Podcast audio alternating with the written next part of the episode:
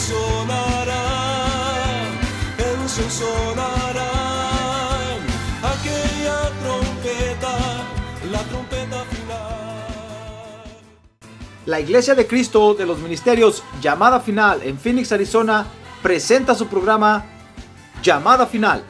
Conscientes de que vivimos los últimos tiempos y que la humanidad necesita escuchar la verdad eterna de Dios, presentamos el siguiente programa con el pastor José Arriaga. Con ustedes, el pastor José Arriaga con el mensaje de la palabra de Dios.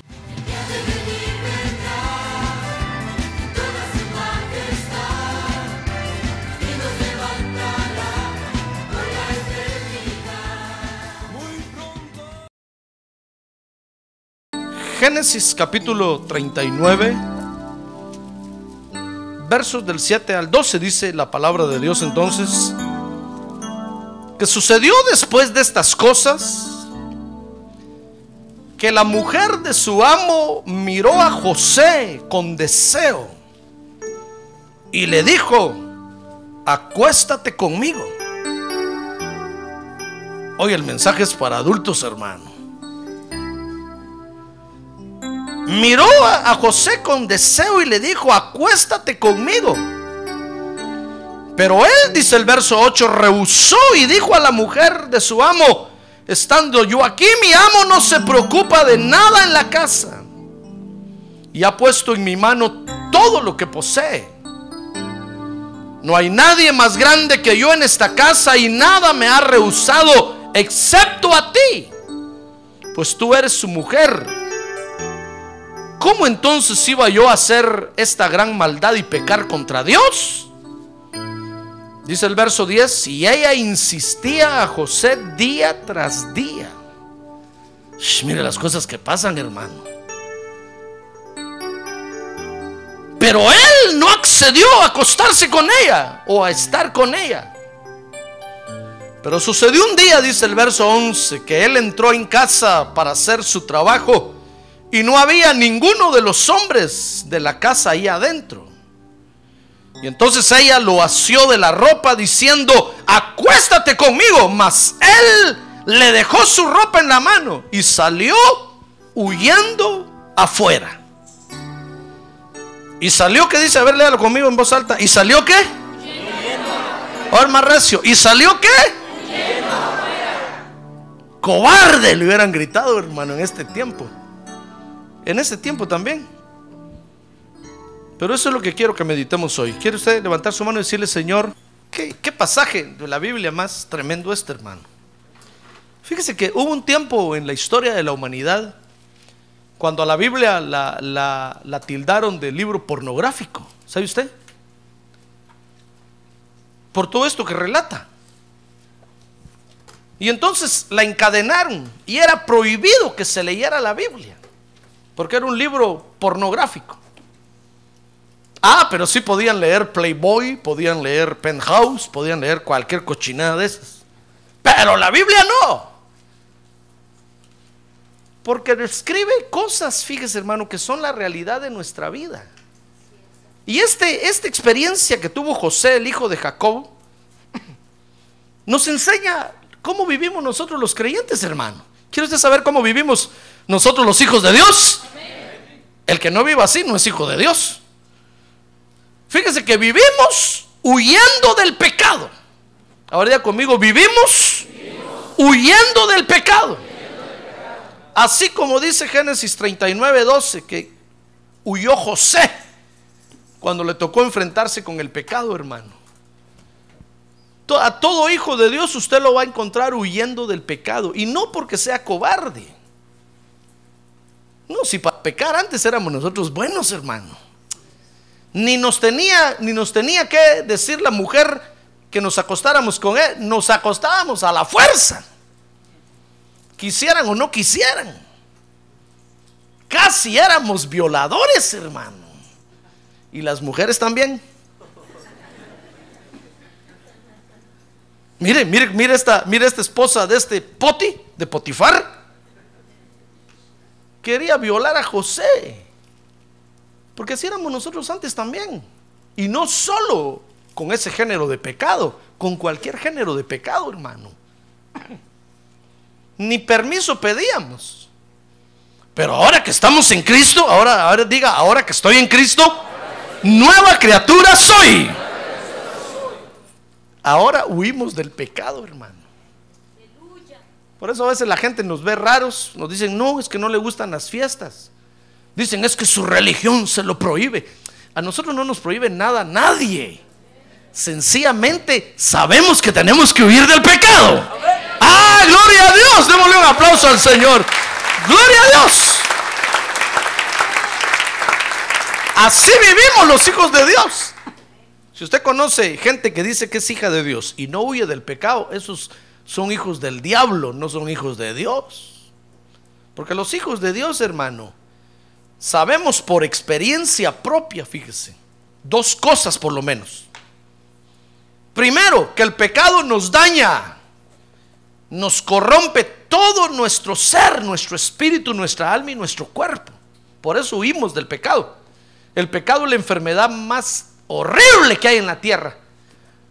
El SIDA se queda atrás, el cáncer le hace los mandados. El pecado es la enfermedad peor que hay en la tierra.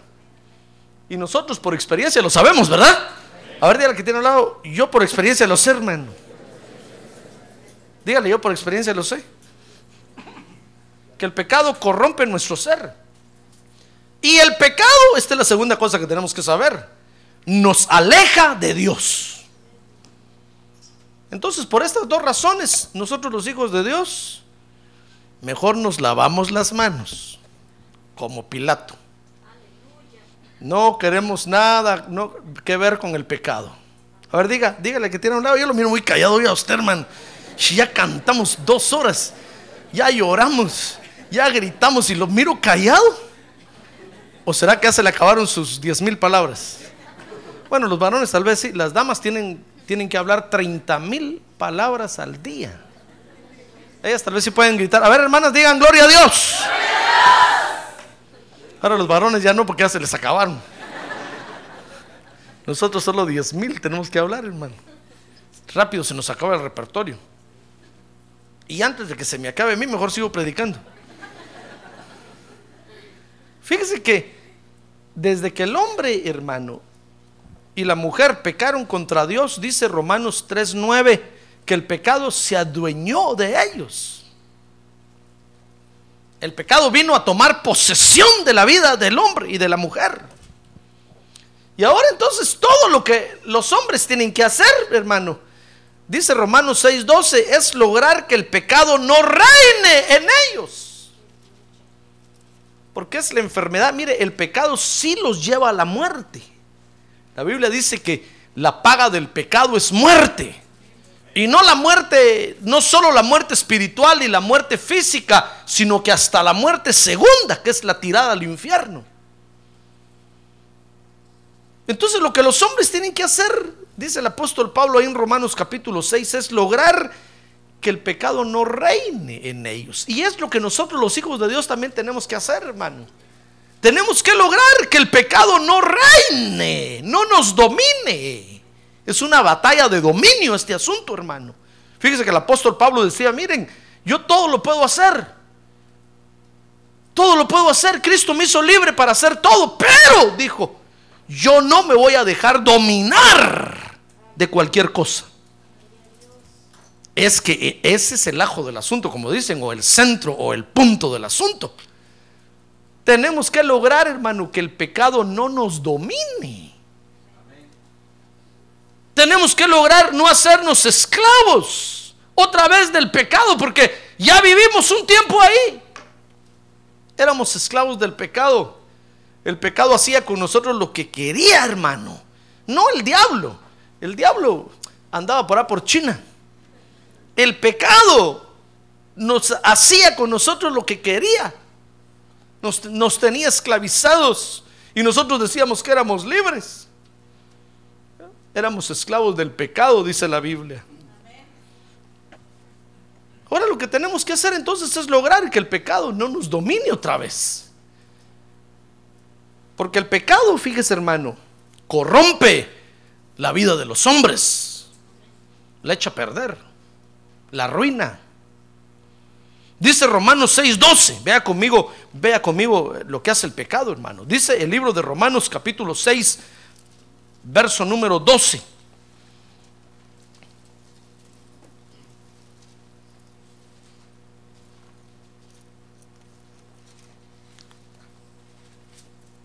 Por tanto, no reine el pecado en vuestro cuerpo mortal, para que no obedezcáis sus lujurias.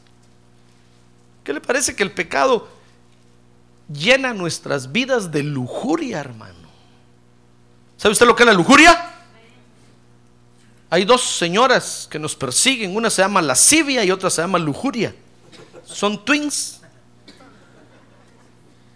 La lujuria, fíjese que es un deseo desmedido por algo, sea lo que sea. Si usted siente un desmedido, un deseo desmedido por comer y comer, eso es lujuria. Un demonio lo está dirigiendo, tenga cuidado, que se llama lujuria.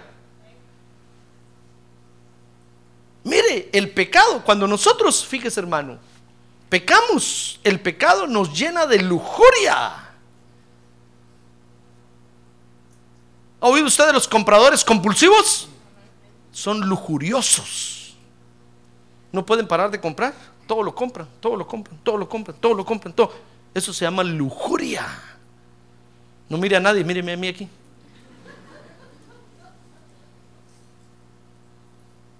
Ese está lujurioso.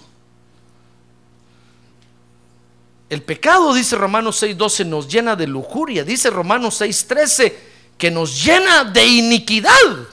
Dice, ni presentéis los miembros de vuestro cuerpo al pecado como instrumentos de iniquidad.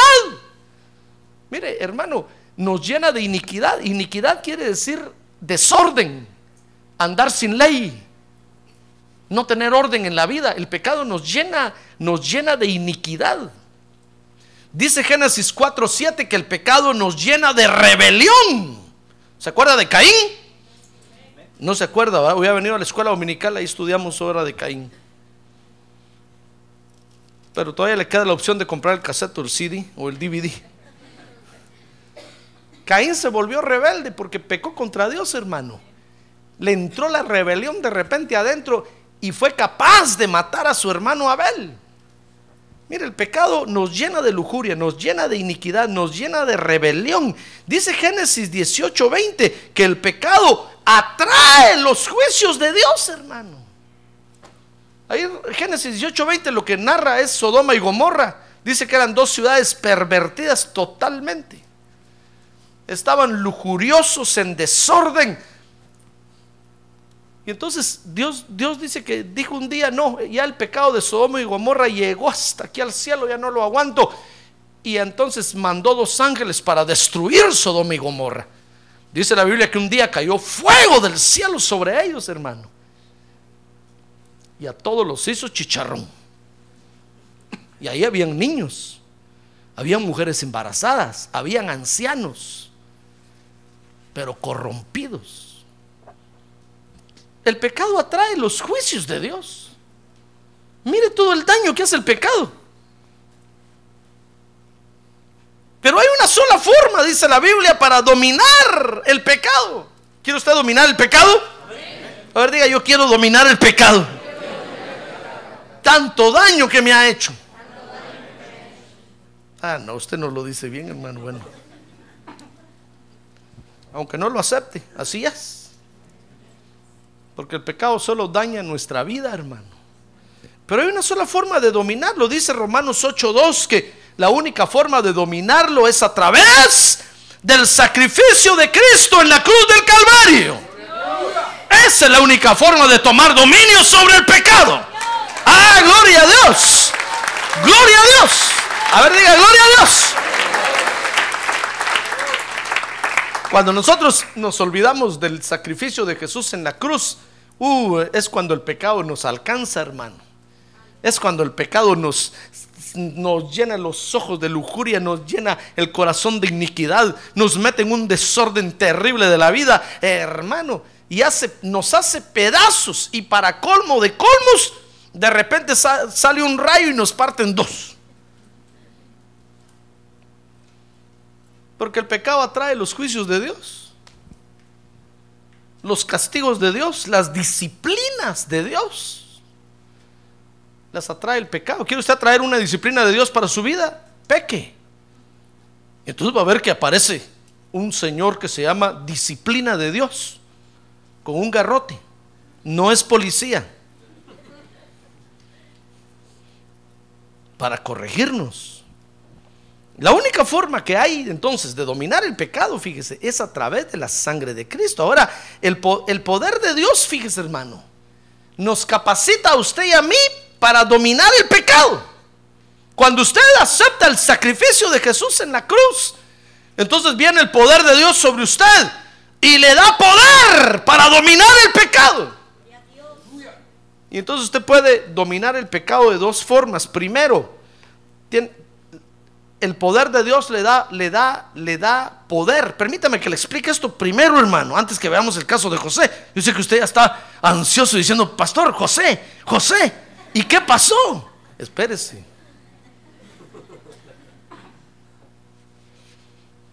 Primero, permítame que le explique eso, para que vea por qué los hijos de Dios vivimos huyendo del pecado. Hay dos formas para dominar el pecado. Primero dice Romanos 8:6. Vea conmigo Romanos 8:6. Porque la mente puesta en la carne es muerte. Pero la mente puesta en el espíritu es qué? Vida y paz. Entonces la primera la primer forma de dominar el pecado, dice ahí Romanos 8:6, es dominar el pecado que está dentro de nosotros.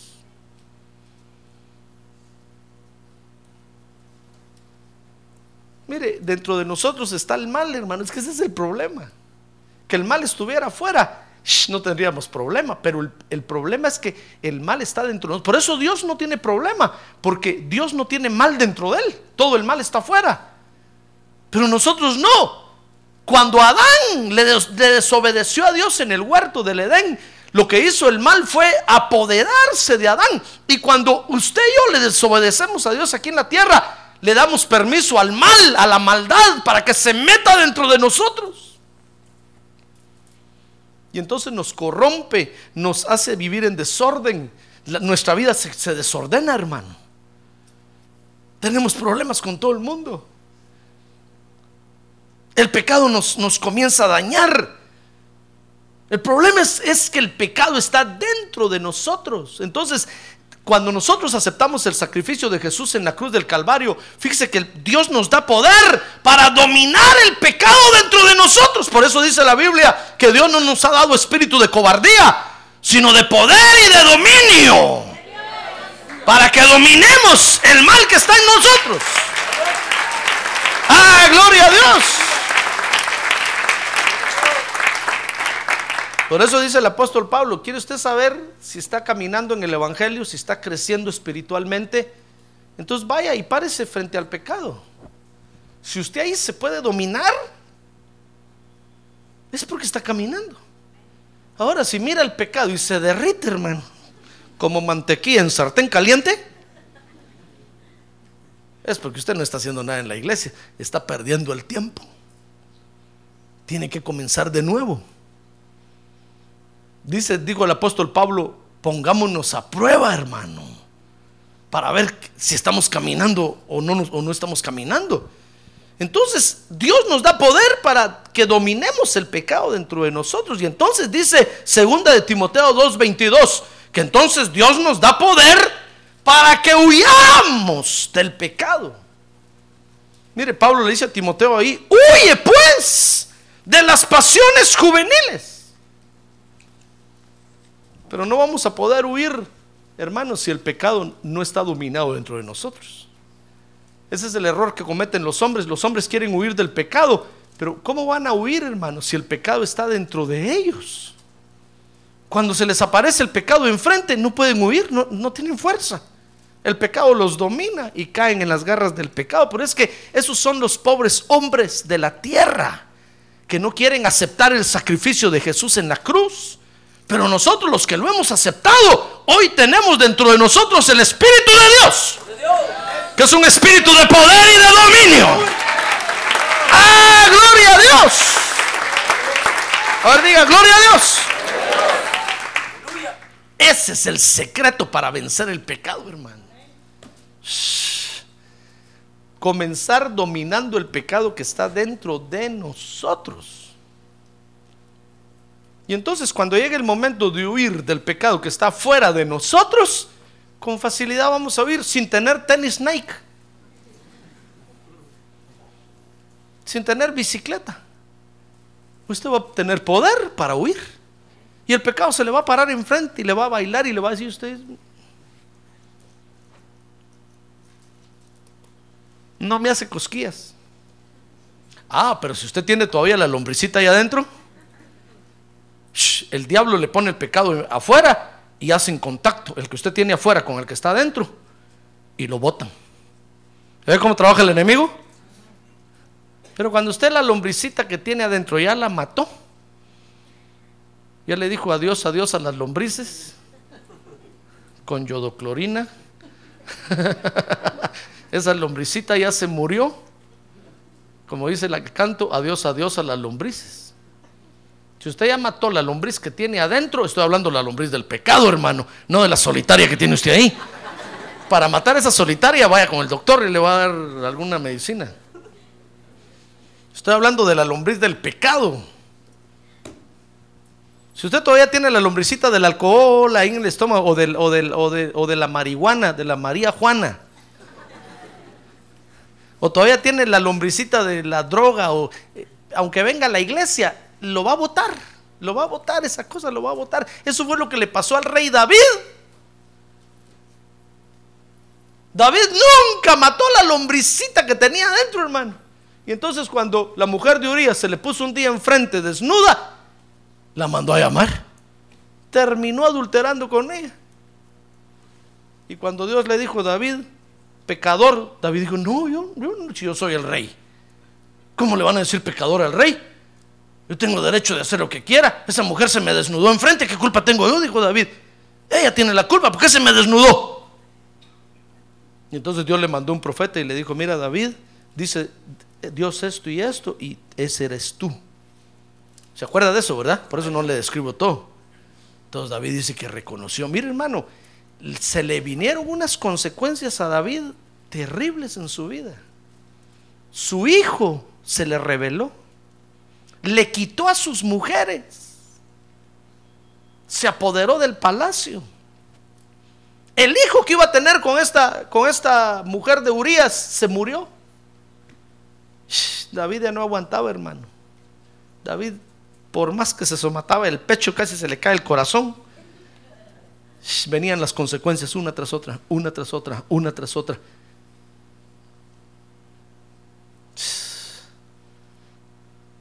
Es que sabe usted que cuando nosotros pecamos, Dios nos perdona.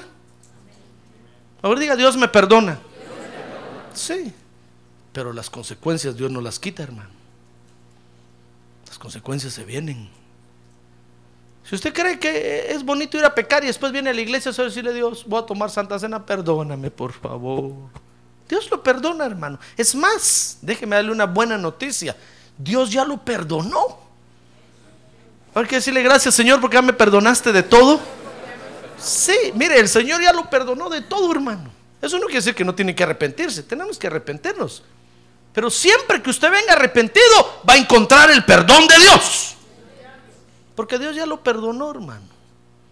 ¿Ya ve qué bueno es Dios? Pero las consecuencias, Dios no las quita. Y de eso es lo que tenemos que cuidarnos, hermano. Una vez me dijeron a mí, mire pastor, ¿por qué no se va a poner pelo? Ya vimos que se le ven los pensamientos. Cuando usted se voltea, todos leemos ahí que está pensando. Yo dije, de veras me voy, a ir a poner pelo, un pelo, no, así hermano, que haga así nada más.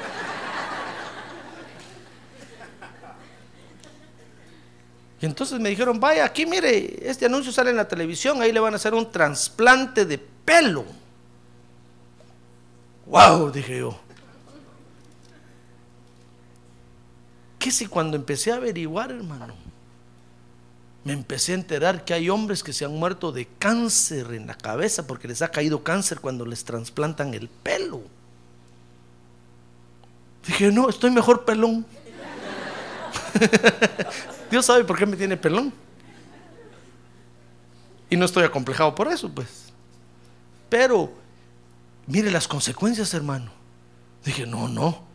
Entonces me dijeron, no, es que es uno en un millón. Pero pues todos los que se han muerto, y si a mí me toca el uno en un millón. no, todavía no me quiero morir. No me, pues yo sé que me voy a morir si es que Dios permite que me muera, pero no me quiero morir por tonto, hermano. Quiero morir porque el Señor diga que ya, me, ya llegó el tiempo de irme. Pero no quiero morirme antes de tiempo. Hay quienes se mueren antes de tiempo, dice la Biblia, por tontos, por imprudentes. ¿Pero por qué le estoy diciendo yo esto, hermano? Estoy hablando de los pelones, ¿va? Ah, por las consecuencias. Gracias, hermano. Ya necesito unas vacaciones. Por las consecuencias que trae. Si usted cree que es fácil ir y pecar allá afuera y después venir y Dios ya me perdonó. Sí, Dios lo perdona, hermano, pero las consecuencias están allá afuera esperándolo y le van a caer encima. Porque delante de Dios dice la Biblia que el que la hace, la paga. Dice la Biblia que Dios no tendrá por inocente al culpable. Usted dice, Dios, hermano, pero usted dice que Dios me perdona. Sí, Dios lo perdona. Pero lo que usted hizo trae consecuencias. Tal vez usted dirá, pastor, pero es que un adulterio, pero es que una canita al aire, como dicen afuera, que es una vulgaridad. Pero es que una fornicación, pero es que nadie se da cuenta, sí, nadie se da cuenta. Pero el enemigo cobra derechos de su vida. Y trae consecuencias, hermano. Por eso esto no es un, no es un juego, no es una broma. Por eso tenemos que aprender a huir del pecado. Tenemos que aprender a dominar el pecado. Porque el pecado trae consecuencias serias y feas, horribles para nuestra vida. Yo sé que, que mientras estemos en la tierra vamos a ser pecadores siempre, hermano. Pero tenemos que caminar, avanzar y aprender a dominar el pecado. Tal vez los pecados más pequeños, que son los que más nos dañan, los, los, pecados más grandotes, tal vez ya los dominamos. Tal vez nunca me va a ver usted a mí con un cigarro en la boca, hermano. Porque ese pecado, todos esos vicios, yo con el poder que Dios me ha dado, los he dominado. Pero tal vez los malos pensamientos no los he podido dominar y todavía me atacan. Tenemos que avanzar, ¿comprende? Y tenemos que aceptar lo que Dios dice, que aprendamos a dominar el pecado con el poder que Él nos ha dado. Porque si no el pecado nos va a corromper, hermano no nos va a dejar avanzar. Mire, llega un momento cuando el, mismo pecado nos para. Y si el pecado no nos para, Dios nos para. Porque nos dice, no, así no puedes seguir. ¿Crees tú que así como estás viviendo así, haciendo eso, vas a seguir? No, párate, arréglate. Y entonces vas a seguir. Porque es para nuestro propio bien, hermano. Amén. Ya ve qué feo es el pecado. Ahora conmigo, qué feo es el pecado. Alguien que tiene un lado, qué feo es el pecado, hermano. A ver, dígale, aunque es bonito el pecado. Dígale, aunque es bonito el pecado. Claro, tenemos que ser sinceros, hermano. No le voy a decir a usted que es feo. Mire, tomarse una cerveza fría en tiempo de calor, hermano. Con unos chicharrones con limón. ¿Verdad? Qué delicioso. Mejor tomo agua. El pecado es bonito, hermano. Sea cual sea el género de pecado que usted practicó o le llama la atención, es bonito. Pero las consecuencias que trae, hermano, son nefastas. Como comer azúcar es bonito, ¿verdad que es bonito comer azúcar?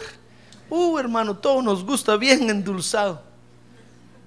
Pero la diabetes está ahí a la orden del día. ¿Verdad? Comer espinacas, hermanos, y hasta Popeye las come.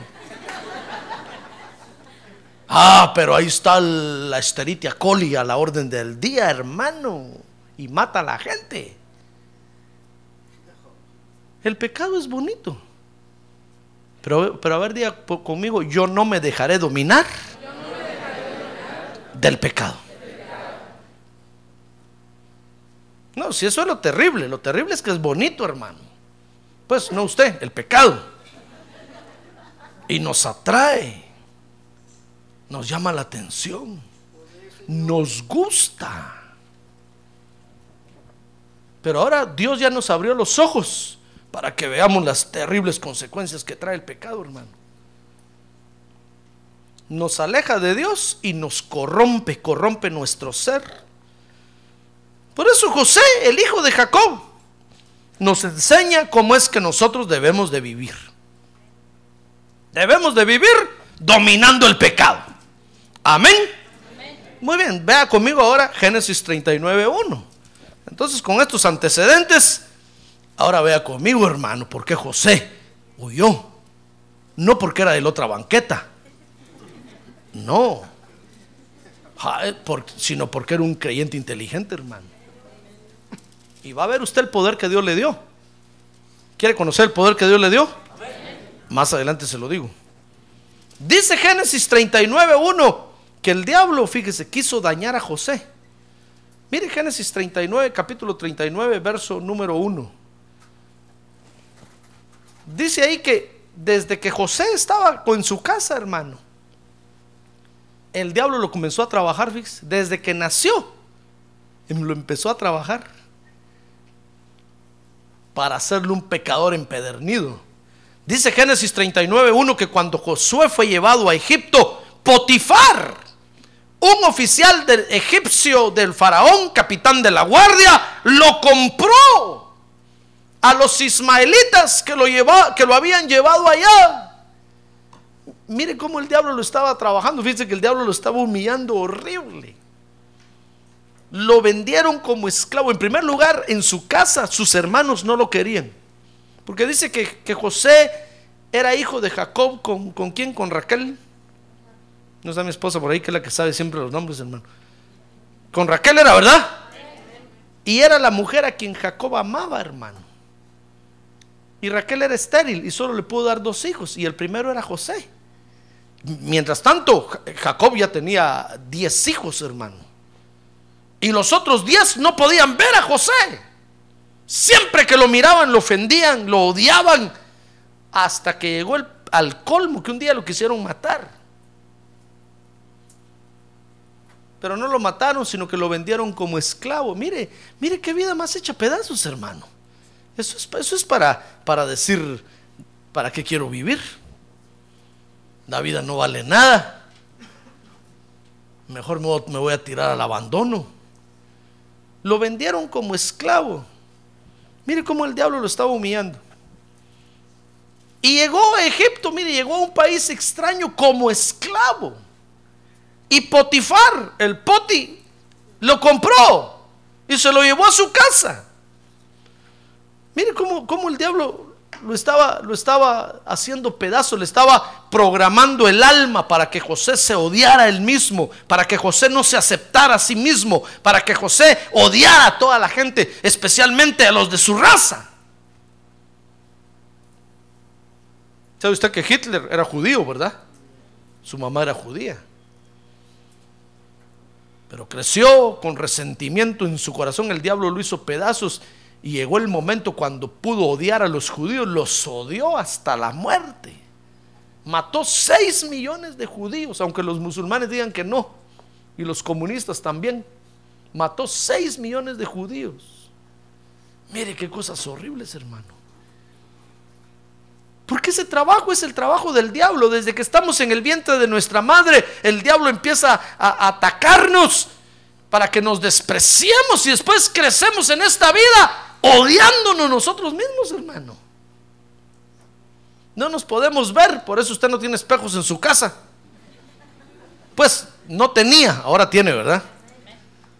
Por eso no teníamos espejos en nuestra casa para no vernos, hermano.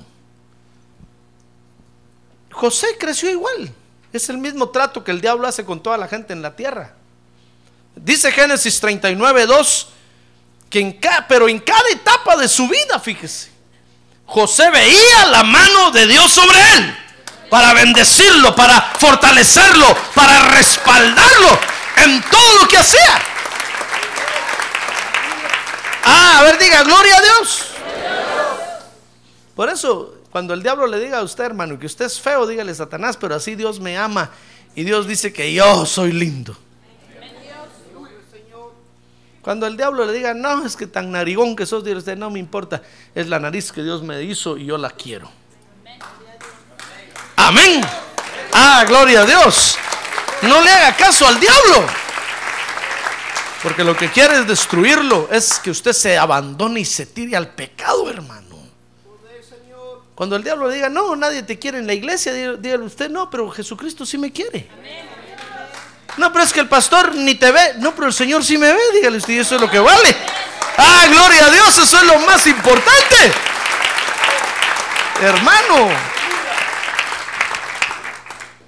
Dice que cuando, que cuando José llegó a la casa del Poti, hermano, dice que Dios lo empezó a bendecir. Y le dio una inteligencia que todo lo que hacía, Dios lo prosperaba. Y el Potifar lo estaba mirando, hermano. El Potifar decía, este muchacho tiene algo especial. Le encargo una tarea y le hace rápido. Le encargo otra tarea y excelente. Y entonces el Potifar lo fue ascendiendo en su, traba- en su casa, en el trabajo. Lo fue ascendiendo, lo fue ascendiendo. Hasta que le llegó a dar el dominio de toda su casa. Pero, pero fíjese que en medio de esa bendición que tenía, así como la que tiene usted y la que tengo yo, hermano, porque ahora quiero, déjeme decirle esto, si José fue bendecido así, usted y yo somos mucho más bendecidos que José, hermano. Ah, gloria a Dios, porque tenemos a Cristo en el corazón. A ver, diga, yo estoy bendecido. A ver, diga, con Cristo, nada me falta. Usted puede leer que, puede ver ahí que en esta empresa donde, donde Dios le permitió entrar a trabajar a José, entró como esclavo, hermano. No le dijeron te vamos a pagar 7 dólares la hora. No le dijeron vas a tener media hora de break. Y si de repente quieres tomar un, un refresco ahí puedes tomarlo. No le dijeron nada de eso.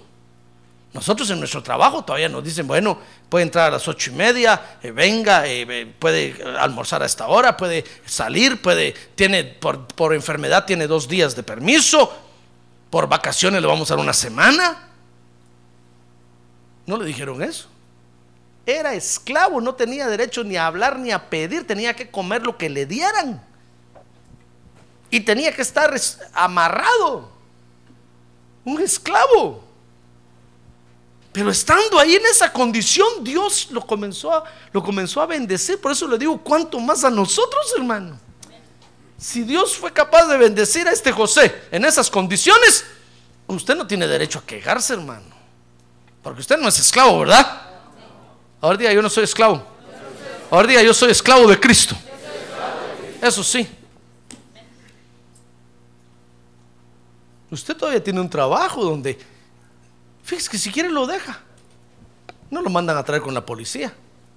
No le han puesto un sello aquí en la frente que diga propiedad privada de esta empresa. No se puede ir jamás de aquí. No, no, ¿verdad que no? Y José, en la condición, en es que, mire, es que José no le digo que era un creyente inteligente, pues. Es que José, hermano, sabía que Dios lo estaba bendiciendo. Y entonces Dios lo empezó, y en medio de esa prosperidad en la que estaba ahí, esclavo en la casa de Potifar, dice Génesis 39, 7, que un día le, le llegó la tentación. Ah, es que el diablo no se duerme, hermano. Y donde quiera que usted esté, lo va a tentar. No se va a escapar usted de la tentación del diablo. Dice Génesis 39, 7. Sucedió después de estas cosas que la mujer de su amo miró a José con deseo Mire que esta mujer estaba endemoniada. Y le dijo, acuéstate conmigo. Hermano, por eso, cuando algo fuera de lo normal le suceda a usted en su vida, aprenda que eso está siendo dirigido por los demonios. Eso no viene de Dios. Algo raro está pasando ahí, hermano. Cuando algo fuera de lo normal suceda, que lo invita a usted a pecar, algo raro está pasando ahí. Eso no es normal. Imagínense que esta mujer miró a José con deseo. Eso es un espíritu de lujuria, de lascivia. Y, llegó al extremo de decirle, acuéstate conmigo. Hermano, es que eso, eso, mire, siempre se tiene la idea que el hombre es el que le hace la invitación a la mujer, que el hombre es el que hostiga a la mujer, que el hombre es el que forza a la mujer. Pero ahora imagínese que una mujer se le acerque a usted, hombre, varón, y le diga, acuéstate conmigo. ¡Wow! Pero es el pastor, ¿cómo han cambiado las cosas? No han cambiado. Lo que pasa es que ahora hay más mujeres endemoniadas que antes. La liberación femenina ha traído por manojo los demonios a la tierra y se les han metido a las mujeres, hermano. Por eso, usted varón o mujer, si usted mujer recibe una, una, una, una oferta, una, una, un- una, una oferta, eh, ¿cómo dijera yo? Una proposición deshonrosa, o usted hombre recibe una proposición deshonrosa, sépalo hoy, que con un endemoniado se va a meter. Y igual va a parar usted porque los demonios se transmiten.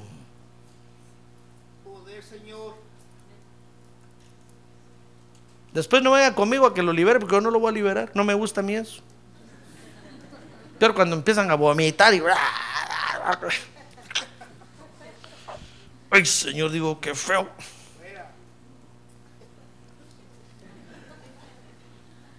Tener que soportar, soportar los vómitos por gente que no tiene, que no, que no respeta a Dios, hermano. Usted dirá, pastor, pues entonces ya no voy a venir. Pues no tiene otro lugar a donde ir. Si no es a esta iglesia, a otra iglesia va a ir. Pero usted no puede irse al mundo. Y va a tener que ir a vomitar a algún lado, pero va a vomitar. Y qué feo cuando lo estén mirando ahí. Todos van a decir, wow, este pobre, ¿a dónde se va a meter? Porque la liberación sale muchas veces a través del vómito. Porque el Espíritu de Dios viene a vomitar o viene a vivir, dice la Biblia, perdón, a nuestro vientre, hermano. Porque dice la Biblia que de nuestro vientre correrán ríos de agua viva. Entonces cuando los demonios vienen, se apoderan de nuestro vientre. Por eso los hechizos que los brujos hacen es a través de las comidas. Porque caen a nuestro vientre. Por eso ore por los alimentos antes de comer, dicho sea de paso. Y entonces a la hora de liberar tiene que ser a través de un vómito. Porque el Espíritu Santo lo expulsa de ahí. Y usted tiene que abrir su boca para que salga. Pero ya no voy a seguir hablando de eso, de eso desagradable, hermano. Ya no. Pero se lo tengo que decir para que usted sepa hasta dónde va a ir a parar si no le teme a Dios, hermano. Hasta esa, hasta ese, eso desagradable. Pues José le llegó el momento de la tentación, dice Génesis 39, 7. Y estaba en prosperidad con Dios ahí viviendo en la casa del Potifar. Pero no se libró de la tentación. Porque endemoniados, mi estimado hermano, hay en todos lados. No mire a nadie, míreme a mí aquí. Hasta en la iglesia. Dice que el Señor Jesús un día encontró en la sinagoga un endemoniado. O sea, ¿se acuerda? A una mujer encorvada. Que si un demonio era el que tenía ahí en la, en la joroba, hermano. Y estaba en la iglesia. Ya se lo demostré bíblicamente. Que aún está en la iglesia. En la iglesia. Hay gente endemoniada que el diablo va a usar para hacernos pecar. Por eso cuando a usted le digan, jalate un sobrecito de esos que le echan ahí en la, en alfolí que el pastor tiene, jalalo. Mire al otro con miedo, hermano. Dígale, estás endemoniado, hermano. ¿Qué te pasa? Busca liberación. Mira lo que me estás proponiendo.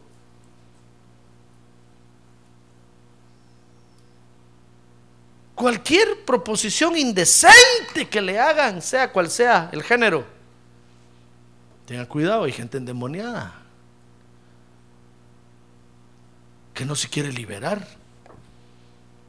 Ahora, José, hermano, tenía razones de peso para rechazar el pecado. Y es esto lo que le quiero enseñar. Porque en esto radicó el poder de Dios en la vida de José. Cuando nosotros hablamos del poder de Dios, fíjese que decimos, tenemos el poder, tenemos, ¿verdad que lo cantamos? Tenemos el poder de Dios. Y a veces uno dice, ¿y dónde está que no lo veo? Y vienen los problemas y nos botan, viene la tentación y caemos, viene el pecado y nos domina. Y decimos, ¿y, el poder de Dios? Porque a veces creemos que el poder de Dios es una manota grandota empuñada que sale así del cielo y nos va a pegar en la cabeza. ¡Pam! Oh, gran poder de Dios. No, miren que sencillamente vean en qué radica el poder de Dios, hermano. José estaba lleno del poder de Dios, dice Génesis 39, 8, que José tuvo, cuando se le enfrentó la tentación, tuvo valor, que da el poder de Dios, para rechazar la tentación. Se lo voy a leer, Génesis 39, 8. Dice, pero él rehusó a la mujer de su amo. Pero ¿de dónde consiguió el poder para rechazar el pecado, hermano? No le digo que el pecado es bonito. No le digo que el pecado nos atrae. Ah, claro. Peor cuando echa lucecitas así, echa humo, usted. Usted dice, en esta me quedo. Peor cuando el vino rojea, dice el proverbio, no veas al vino cuando rojea, porque entra suavemente por la boca y después en el vientre te muerde como un áspid. Cuando usted vea el anuncio en la televisión de que sacan la cerveza, mejor no lo mire. Porque va a terminar tomándola. Cuando usted vea que salen mujeres medio desnudas en la tele así, mejor no las mire, porque va a terminar abrazándolas.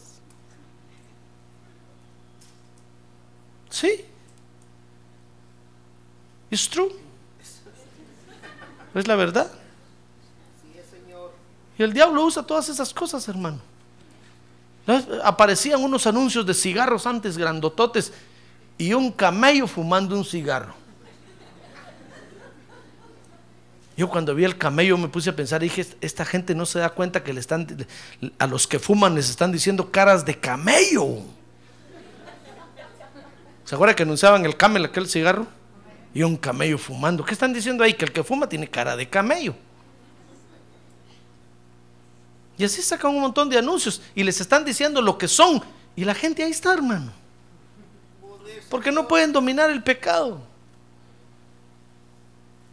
Nosotros tenemos que tener el poder. Es más, tenemos el poder, dice la Biblia, para dominar el pecado. Ah, gloria a Dios. Gloria a Dios. Ahora diga, yo tengo el poder. Ahora diga, yo tengo el poder. Ahora diga que tenga a un lado, tú tienes el poder. A ver, dígale, no me hagas proposiciones indecorosas. Dígale, no me hagas proposiciones indecorosas porque yo tengo el poder. Dígale, y te voy a aplastar.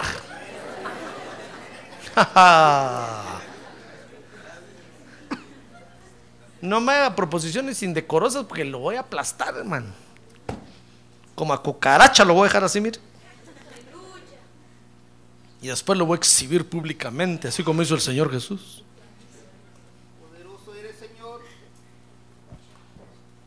Miren qué radicaba el poder que Dios le había dado a José.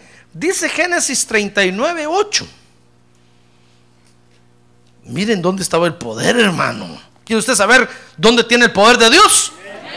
Mire, dice, pero él rehusó y dijo a, la mujer de su amo, estando yo aquí, mi amo no se preocupa de nada en la casa y ha puesto en mi mano todo lo que posee. Mire, mire cómo le contestó José a esa mujer. No le dijo, mira, no, no, te, no vas a creer que soy de otra banqueta, porque no te agarro.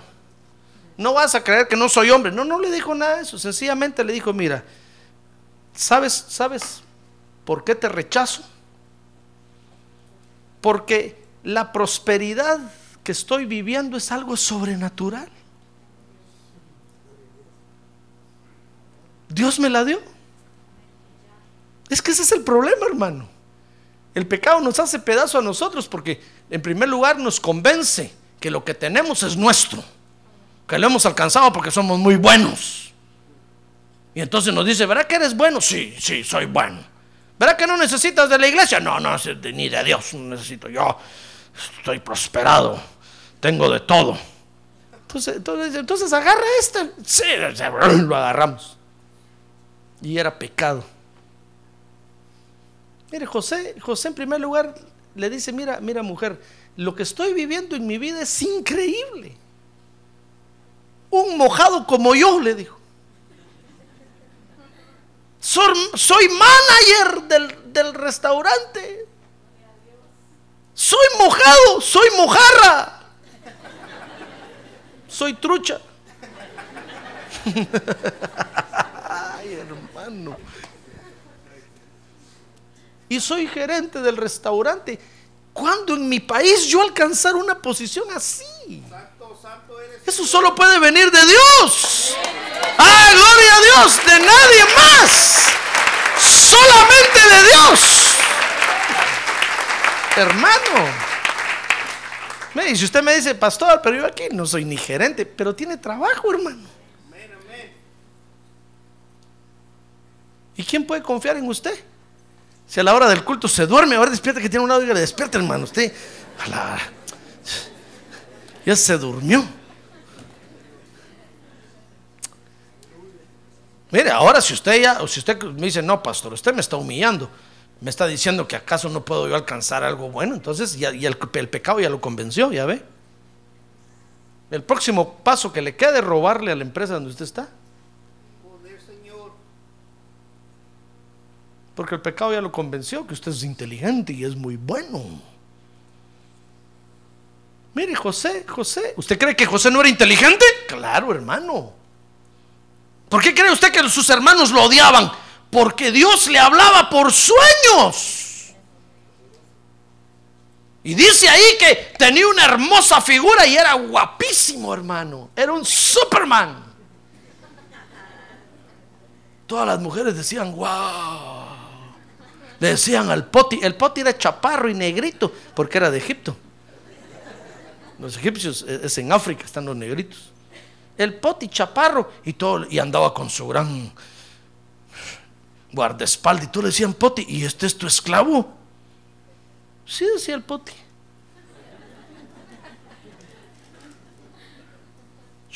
Hermano. Cuando el Potifar llegaba a un lado, todos iban a saludar a José, pensaban que él era Potifar. Decían, no, no, no, yo soy el esclavo, él es el amo. Oh, perdón, yo pensé que es que usted como es blancote y rubio y hermoso, usted debería ser el patrón. No, decía, yo soy el sirviente, él es el amo. Todos iban a saludar al Poti. Potifar se llamaba, pues. ¿Usted cree que José no tenía lo suyo propio? Claro, hermano. ¿No cree usted que era un, alguien insignificante? No. Era como usted, hermoso, guapa, galán, galana. ¿Sabe por qué? Porque tiene la hermosura de Cristo, hermano. Ah, gloria a Dios, porque Dios, porque Dios lo ha hermoseado. A ver, diga, gloria a Dios.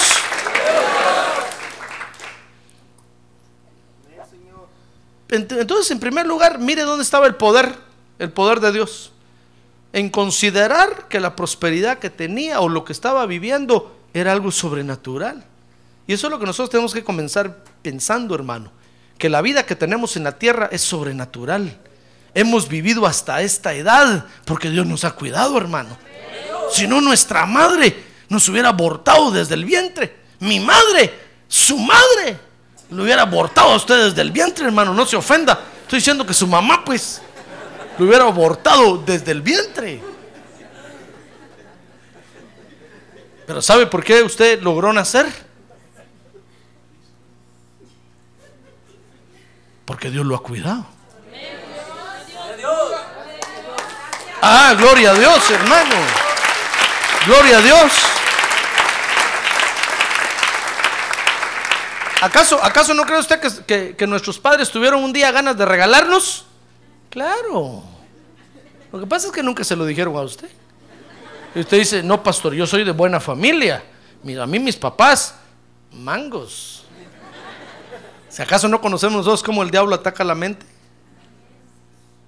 Un día su papá dijo, no, voy a matar a todos estos. Y me quedo con la casa. Pero Dios se puso de por medio, hermano, y le dijo, cuidado con lo que vas a hacer. Porque estos son míos. Y hasta aquí estamos usted y yo, hermano. Y nunca pensamos que nuestro papá pensó así. Decimos, no, ¿cómo va a ser eso? Si mi papá es un santo. Mi mamá es una santa. ¿Y usted cree que su mamá un día no quiso dejarlo morir de hambre a usted? Sure. No, pastor, ¿qué está pensando usted si mi mamá? Ah, hermano, ¿acaso no sé cómo el diablo ataca las mentes? ¿Acaso no ha visto usted que hay mujeres que han matado a sus hijos? ¿Y usted cree que nuestras madres no fueron atacadas también? ¡Claro! Si alguna esta mañana dice aquí que no, la declaro mentirosa número uno. Porque el diablo ataca las mentes. ¿Acaso no cree usted que nuestra mamá algún día miró a algún otro hombre por ahí y dijo, dejo mi hogar y me voy con este mangazo? Sure, claro, porque la tentación llega a todos, hermano. Si alguna mujer dice aquí, no, pastor, yo no. Ahorita la declaramos santa y canonizada de una vez. Pues le ponemos una candela enfrente. Ay, hermano. ¿Usted cree que nuestros padres un día no miraron a una muchacha por ahí y dijeron, mejor me voy con esta? Cambio a la vieja de 40 por 2 de 20. Usted dice, no, pastor, mi papá, no, mi papá es un caballero. Ay, hermano. Si el diablo a todos nos ataca igual.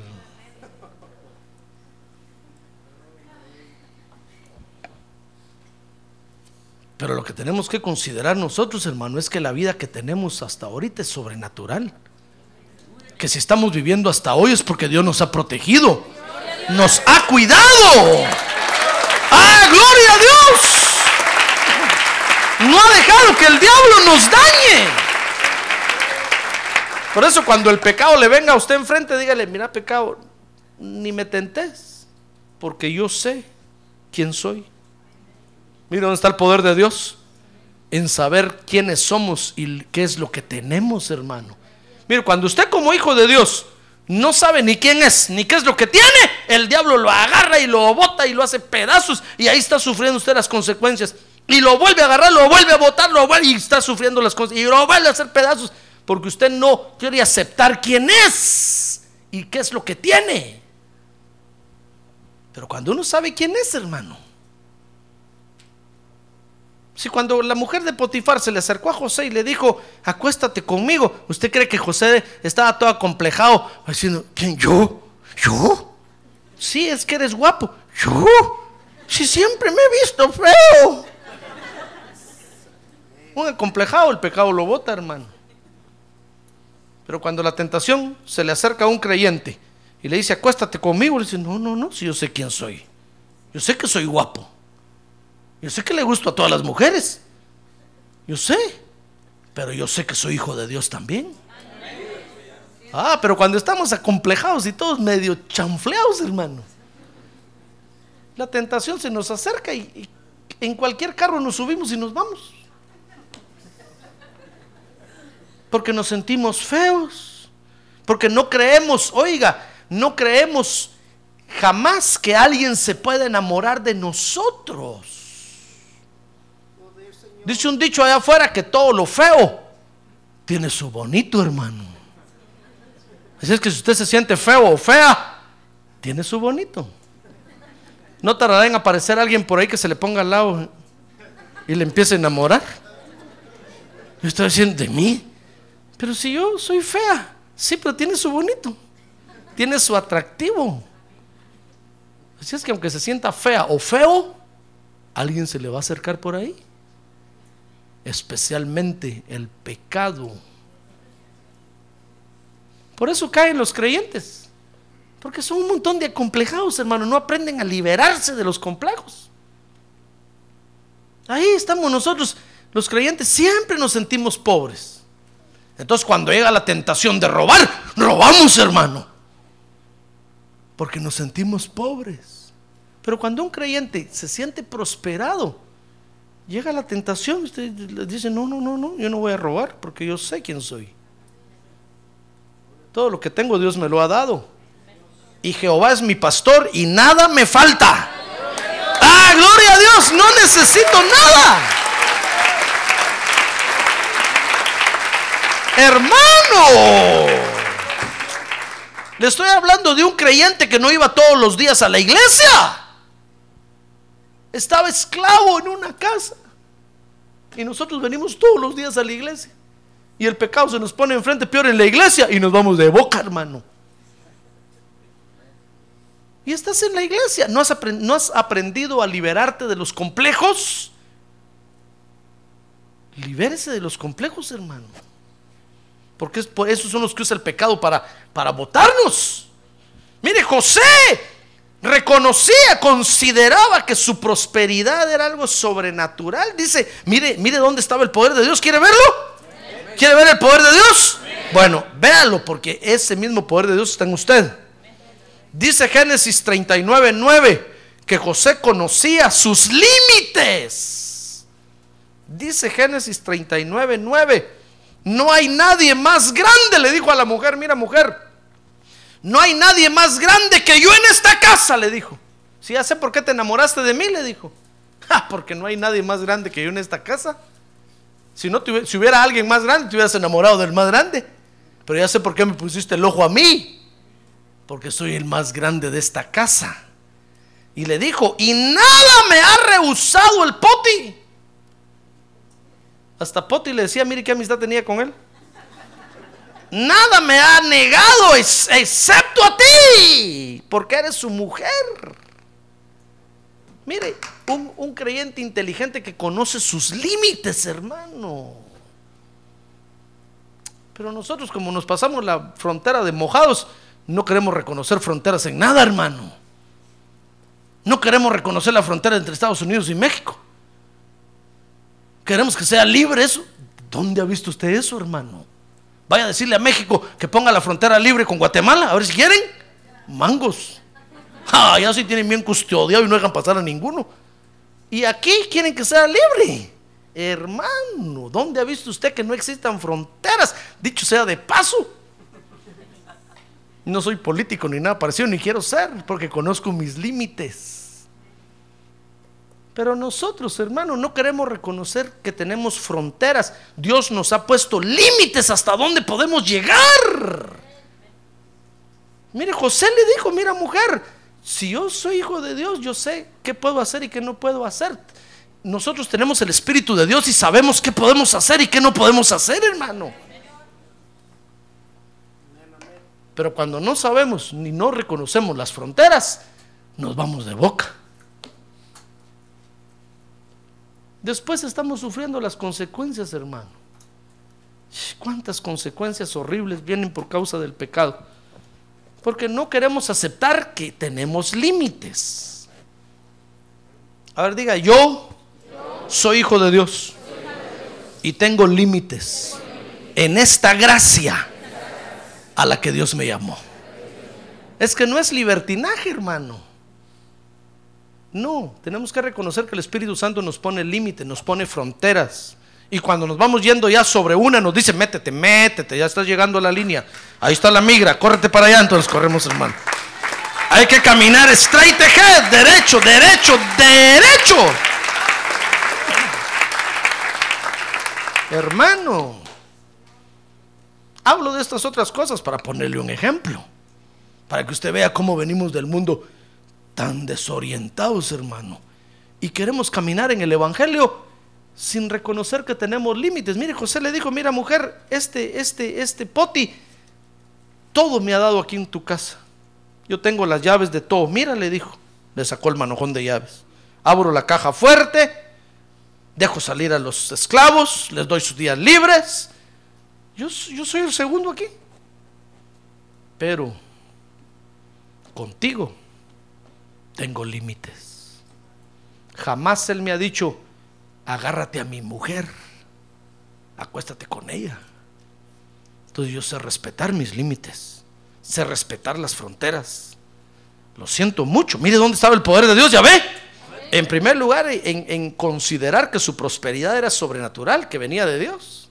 En segundo lugar, en conocer sus límites, hermano. En tercer lugar, dice Génesis 39, 9, que conocía cómo operaba la maldad en la vida de los hombres. Mire, dice Génesis 39, 9. Le dijo, y nada me ha rehusado excepto a ti, pues tú eres su mujer. ¿Cómo entonces iba yo a hacer esta gran maldad? Es que nosotros los creyentes, fíjese hermano, somos los expertos en conocer a la maldad. Nadie más en la tierra conoce a la maldad sino usted y yo. Y sabemos cómo trabaja y sabemos cómo opera.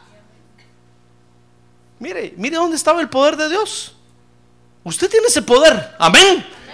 A ver, diga, yo tengo ese poder. En conocer cómo trabaja la maldad, hermano.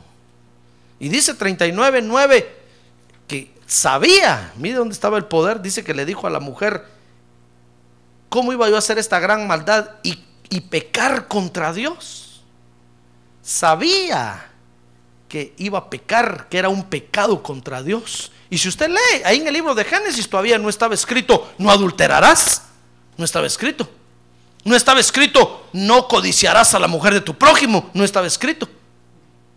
Ah, pero el Espíritu Santo se lo decía en el corazón a José. Ten cuidado, porque eso es pecado ante Dios. Es como usted me puede venir a decir, pastor, pero no fumarás, nos dice la Biblia. Entonces, ¿por qué no fumo? Porque el Espíritu Santo nos dice al corazón, no fumarás. ¿Comprende? Hay muchas cosas que no están escritas y nosotros no las hacemos. ¿Y por qué no las hacemos? Porque el Espíritu Santo nos dice, eso es pecado delante de Dios. Ah, gloria a Dios. En eso estaba el poder de Dios en la vida de José. Mire, esas razones fueron las que le dieron poder a José para resistir a la hermosa y guapa mujer del poti.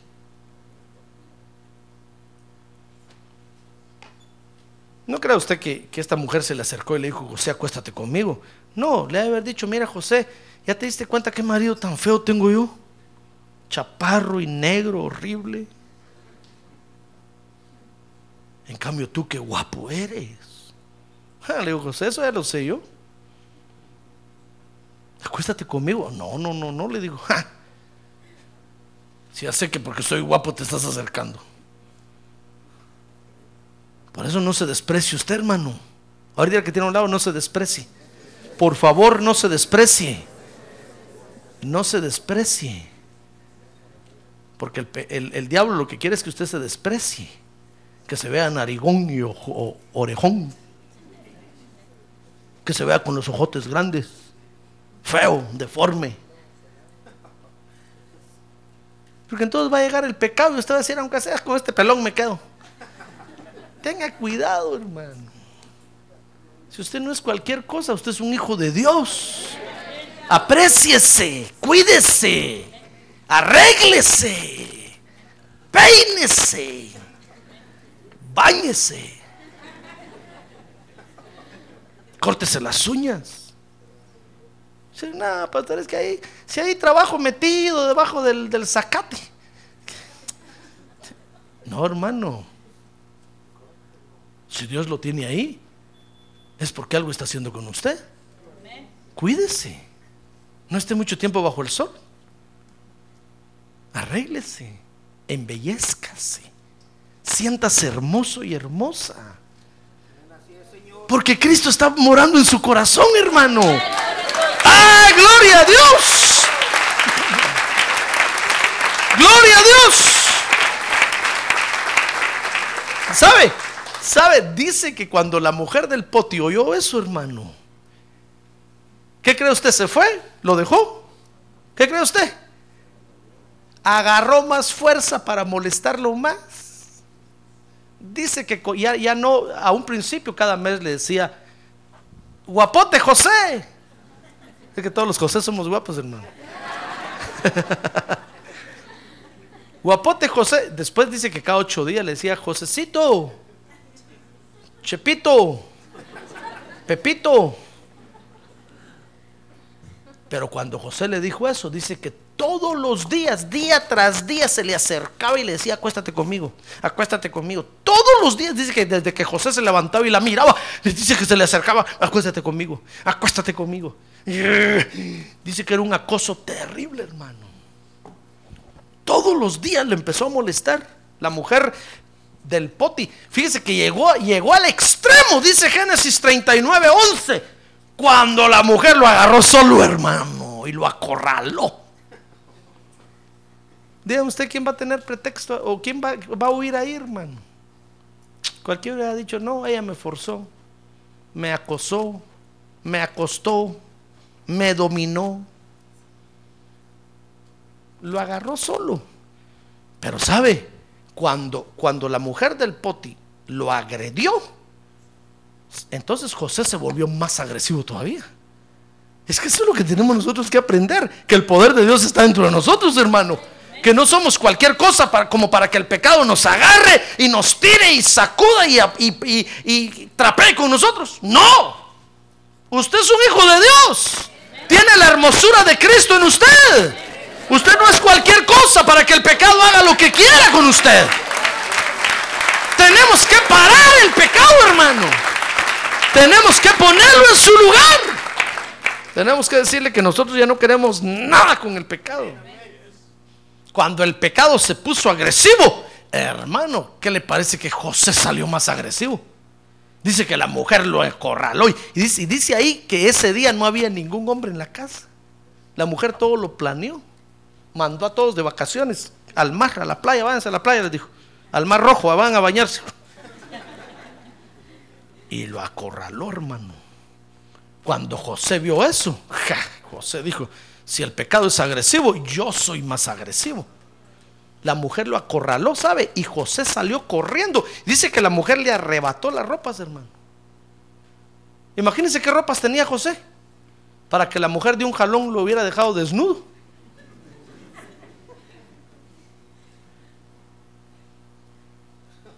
Tal vez déjeme pensar así. Es que esos son momentos difíciles, hermano. Tal vez ya casi lo desnudaba. Cuando José reaccionó y José dijo, ¿qué estoy haciendo? Salió huyendo y la mujer todavía le jaló el calzón así, mira. Y José dejó tirado todo y salió corriendo, hermano. José dijo, si, si esta mujer es agresiva, yo soy más agresivo con tal de agradar a Dios. ¡Ah, gloria a Dios! ¡Gloria a Dios!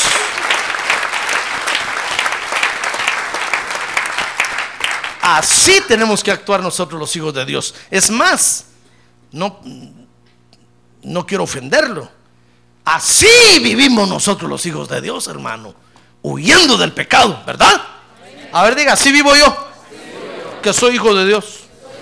Así vivimos nosotros, huyendo del pecado.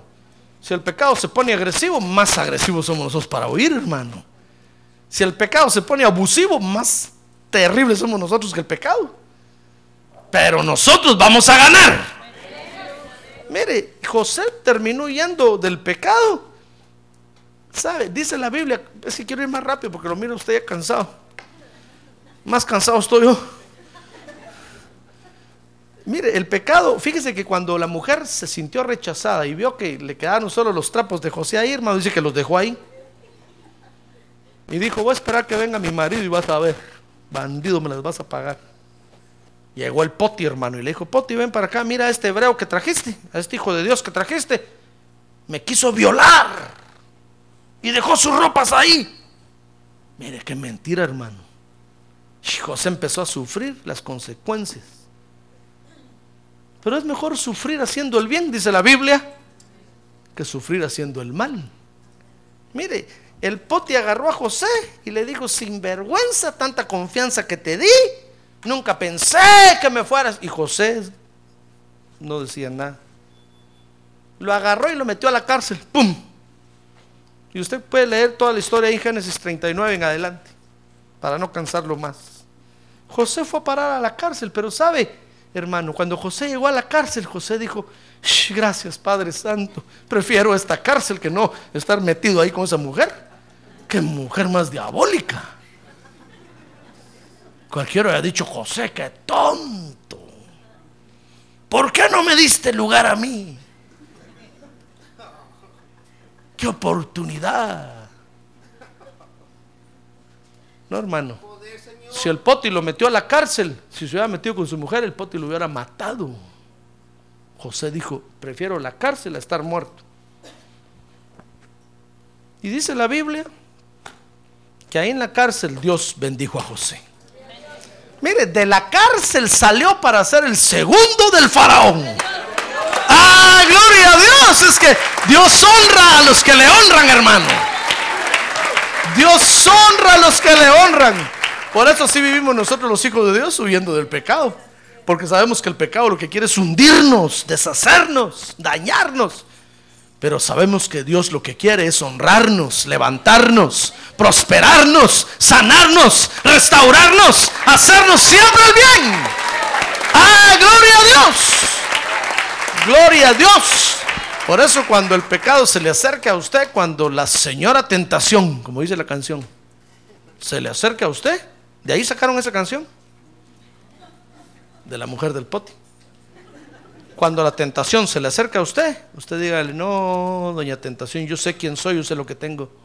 ¿Cómo me ha costado alcanzar esto en Dios? ¿Y quieres que lo tire a la basura por ti? No.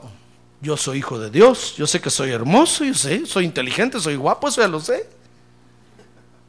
Si Dios me ha dado todo eso. Lo que estoy viviendo, lo estoy viviendo por el Señor Jesucristo, dijo el apóstol Pablo. Amén. Cierre sus ojos, cierre sus ojos, hermano. Esa es la vida de nosotros los hijos de Dios. Así vivimos nosotros los hijos de Dios. Huyendo del enemigo número uno que tenemos, que es el pecado. Y para eso Dios le da de su poder a usted, hermano. ¿Sabe usted que Dios le da de su poder a usted?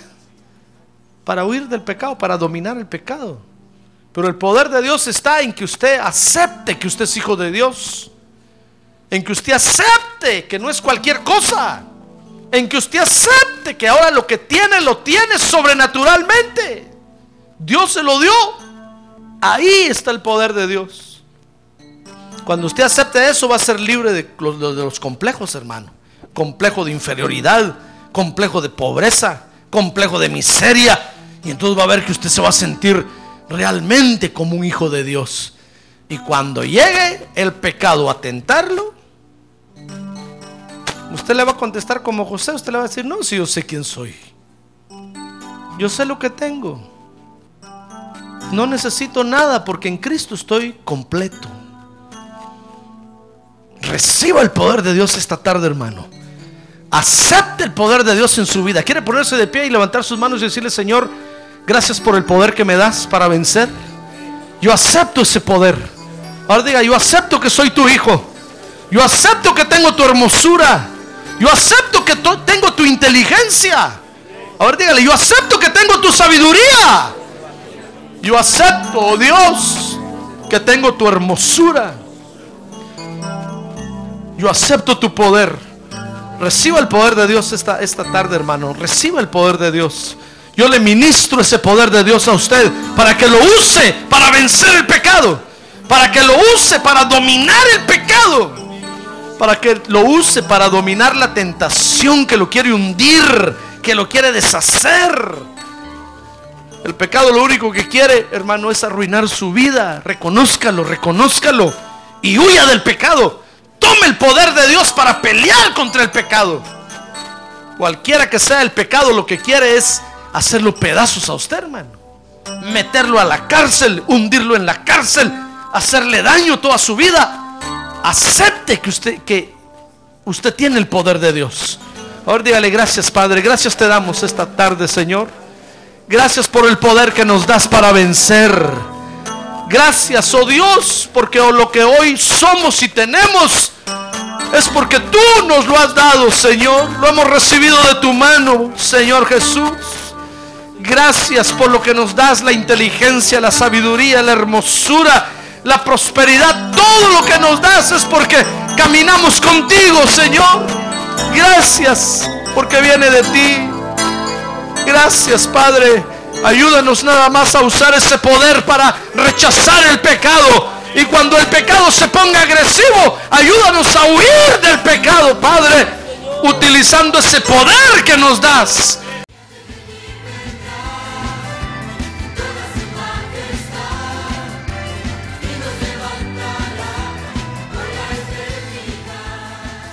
La Iglesia de Cristo de los Ministerios, llamada final en Phoenix, Arizona, cumpliendo con la comisión de Joel 2.1, presentó su programa, Llamada Final.